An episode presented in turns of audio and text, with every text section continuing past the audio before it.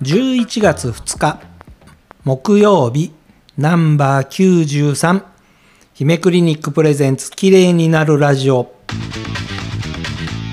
OK 姫クリニック。えー昨日はですね随分話がぐずぐずになりました。でさらに姫先生と私との間で、えー掛け合いもまあかぶせ合いかぶせ合いかぶせ合いかぶせ合いみたいな状態に陥りました、えー単にまあこれどう考えていいんだろうっていうところが全く咀嚼できないまま全く把握できないままなんで、えーこういうその処方薬が、えー通販のように売られているのかっていうところで、えーまあもう本当に理解できなかったんですね。でその理解ができないがゆえに、えー明確な答えが全然出せなかったということで、今日はそもそも保険診療ってうん。どういうことですか？いや前もね話しましたけど、はい。保険診療っていうのは、まあ、保険診療自体もいいもんじゃないですよ。病 病名ありきですから。はい。病保険病名なんていうのがありましたね。病名つけてそれに応じた検査、はい。えー、と治療っていうのがくっついてくるんですけど、うんそれもどうかなとは思うんです。そういうシステムもね。はい。本来しよだって、えー、と診断する前に検査もいるしはい。診断的治療っていうのも必要な場合もあるから、はい。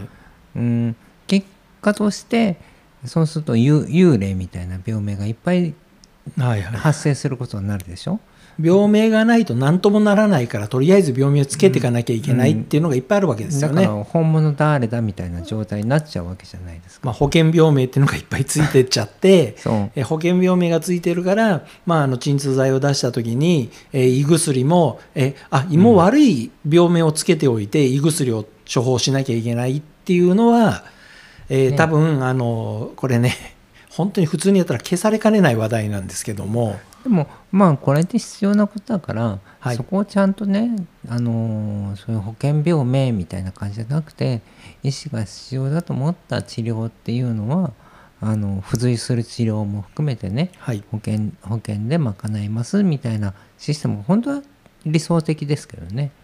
まあ、ただそれでやろうと思うと実際にこれどんな点数なのみたいなところが、うん。もう本当にあの区別つかないし、まあね、だからあの難しいんでしょうねまあこれ。ねあの社会サービスとして、はい。いで行える範囲っていうのは当然財源もあるしはい。国の力がこれだけ弱くなってるんだからはい。当然弱くなって当然ですしはい。皆さん不平不満を言ってもしょうがないんですよこれね。えー、と実際にあの保険の診診療ということで病院に行くと、えー例えば最初だったら初診料だとか、うんその最新だったら再診料だとかいろいろこうついていくわけですよね。うんつきますね。でこれは一体どういう基準でどういうふうに見ていくわけですか、まあ、本当にあの私が、うんえー頭が痛くてしょうがないで何とかしてほしいと言って病院に行きますと。うんううんんでこうなった時にはまずどういう形で保険で見てもらえるんでしょうか？まずどういうかまあ受診しますよね。はい保険し保険保険医療機関を受診するとまあ多分今だと、えー保険証を持って行ってやるわけですよね。そこで、えー例えばマイナ保険証で、わあ、もう国がこんなに進めてるんだから、マイナ保険証って言って持ってっても、えーまだ使えないクリニックいっぱいありますよね。使えないというかシステムがうまく動かないってことも多々ありますから、えーあの保険証はそうですねはい皆さん持っといた方が無難です。えーということは、えーマイナ保険証を持っていったからといって、全部のクリニックでこれで見てもらえるというわけじゃ今はまだないということですね。ままだ紐付けが済んでたとしても。紐付けが済んでても結局システムがうまく動かないことって結構あるんですよね。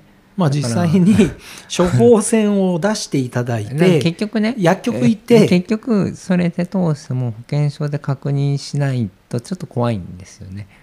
えーということで、まずマイナ保険証のところの話は、まあまだまあまだ置いといてまだまだいろいろあるので、置いといて置いておきます。はい保。険診療っていうのはまあそれでこの症状を聞いて、はい。まあ、診察してはい検査するなら検査をして、はい。で、まあ、それに対して、まあ、検検査のね、まあ、保険保険点数つけてはい。で初診ねまずは今初初めて行ったんだったら初診料がかかるわけですね初診。ではい、まあ疑う検査。うんはい。疑う病名によってはねあのーまあ初診料と同時に算定できる、まあ、指導料みたいなのもあるし、指導料っていうのがあるんですね。あはい。管理指導料とか、はい。処方もね処方箋料とかまあ処方箋の中にもだから紙まあ、それは薬を出すとなったら処方箋料というのが発生するわけですよね。しあの例えば例えば血液検査をしたらうん。どういうあのあれが出てくるんですか？ー検査の点数が出てきます、検査の点数が出てその検査をするものも、うん。えー何と何を検査をするのかっていうことで変わってくるわけですよね。うん。当然変わりますよ。当然内容で変わってきます。はい、点数が大きく変わります。ということは、えーとえー先生まあ、あのお医者様からすると、えーこの頭痛がするっていう人が来た時にうん。どういう検査をするのかっていうところがまず一つ腕の見せ所なわけですよね。何を狙っていくか。何を狙っていくか。そうですね。だから診察をしていろんな聞き取りをして、うん。きっとここを調べなきゃいけないだろうっていうことで、まあ、血液検査なり、うん。まあ、そういう検査の、ね、項目を決めるってことがあるんですね。そうですそうです。だからねえっ、と私がやってるやり方っはい。ていうのはえっ、とまずえー仮定したその病名はい。が合ってるかどうかはい。まあまあ多分これだろうって思うのを確定するための検査はい。がやることはい。とあともう一つは外した時にはいはいはい。一番痛いもの。外した時に絶対見逃しちゃいけないもの。はい。要はリスクが高いもはい。のを外さないための検査。はい。この2つは組み合わせます。えー、とそこで検査をしますよね、うん。でその検査をするときに検査代以外に例えば、ね、あの看護師さんが採血をするとかそういうのもうん。実際に作業ですから、全部そういうのも入ってくるんはいですよ、あのうんそこはね検査検査の点数の中に入って入ってるんですね。入じゃあうんえー、と採血をするのは検査代という中に入ってくるということなんですね。うん、だから病院の経営者からしてみたら、はい何回も採血失敗されたらもうちょっと頼むわっていう話になると思う なるほど。はい。はい。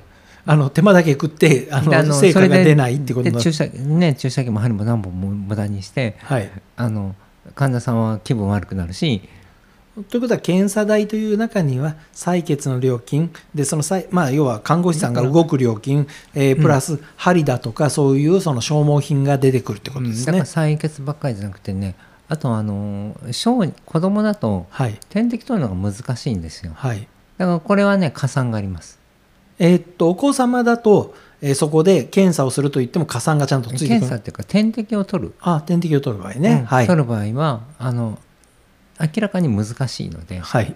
あの大人よりねはい。こういう場合はねあの加算があります。はい。だけどまあね大人でも難しい人はい。とかいろんな人がいるし採血とかね点滴取るのがうまい下手いろいろありますからはい。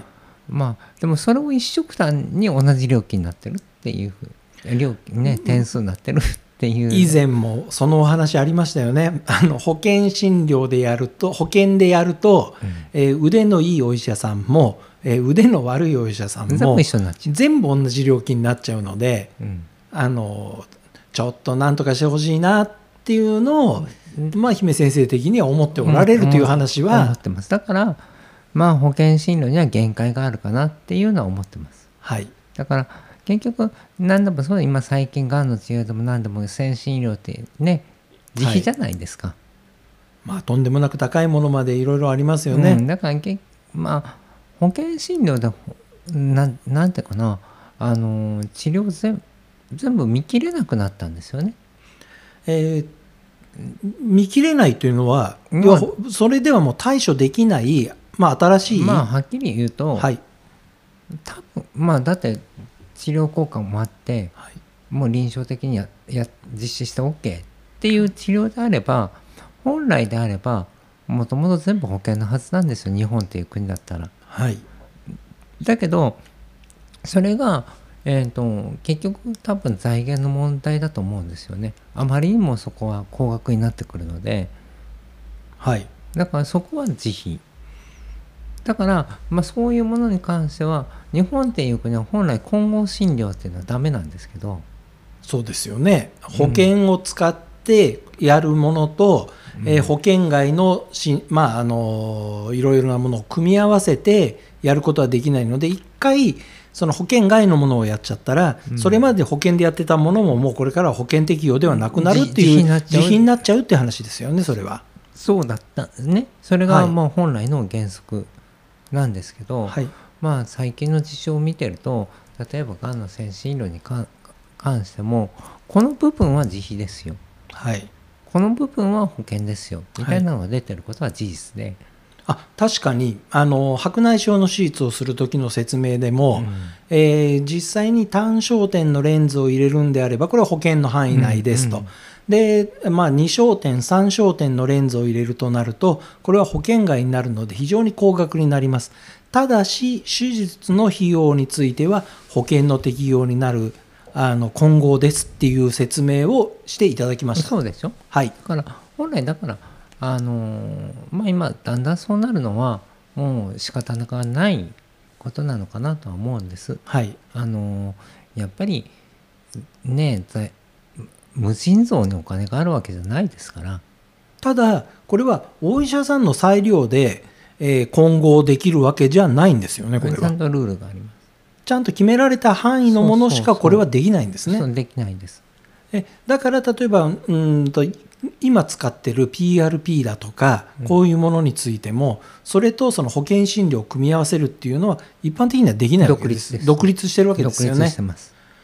うんなんかねその辺がね何とかしていただきたいですよね、うんまあねそういうのもあるんですけどでもあの昨日とか話してたはい。あのー何？本来だったら保険診療で出すお薬がはい。じなんか通信販売みたいな資になってるって話はねはい。すごく疑問を感じるんです。だってもともと保険保険まあ自由診療っていうのは自由診療っていうかまあ自費のねはい。診診療先進医療も含めてそうなんですけどあの保険診療でカバーできない範囲はい。をやるから自費診療なんですよね。えー、とということは、えー、と保険診療で、まあ、例えばあの昨日の例で言うとピンクのあのお薬のユベラというのを処方するっていうことになった時には、なんかね逆転しちゃってない？うん、なんかねだから本来保険診療でできることっはい、ていうのが自費になっちゃってるんですよね。おかしいですよねだ。からん本来保険診療でできないことをやるのが自費診療だったんですよ。えーとなんで保険診療でできることを自費診療になっちゃったんだろうみんなえそれは保険に入ってない人に出すの？とかねあの言っていいですか？多分保険医ではない先生が、えーまあ、そういう、まあ綺麗になるためのさまざまな、えーしまあ、美容医療をやっておられて、だってでも保険診療機関になるなんてちゃんと厚生局に届け出てはい審査会受ける審査受ければいいだけの話ですよ。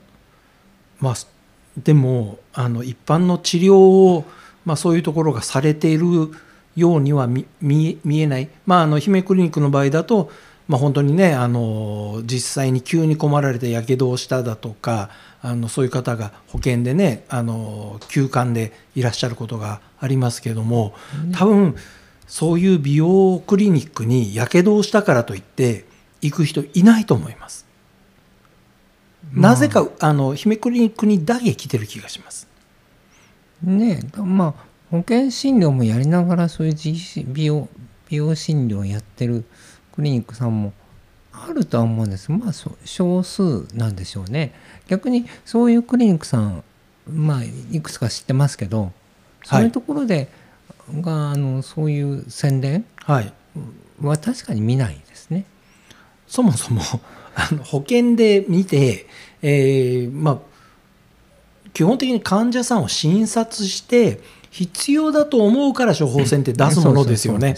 なのに、えーユベラが欲しいっていうあのしことで来院されるのは、これただのビタミン E ですから。はいはい。だからビタミン E の普通に言ってるサプリ買ってくださいって思うんです。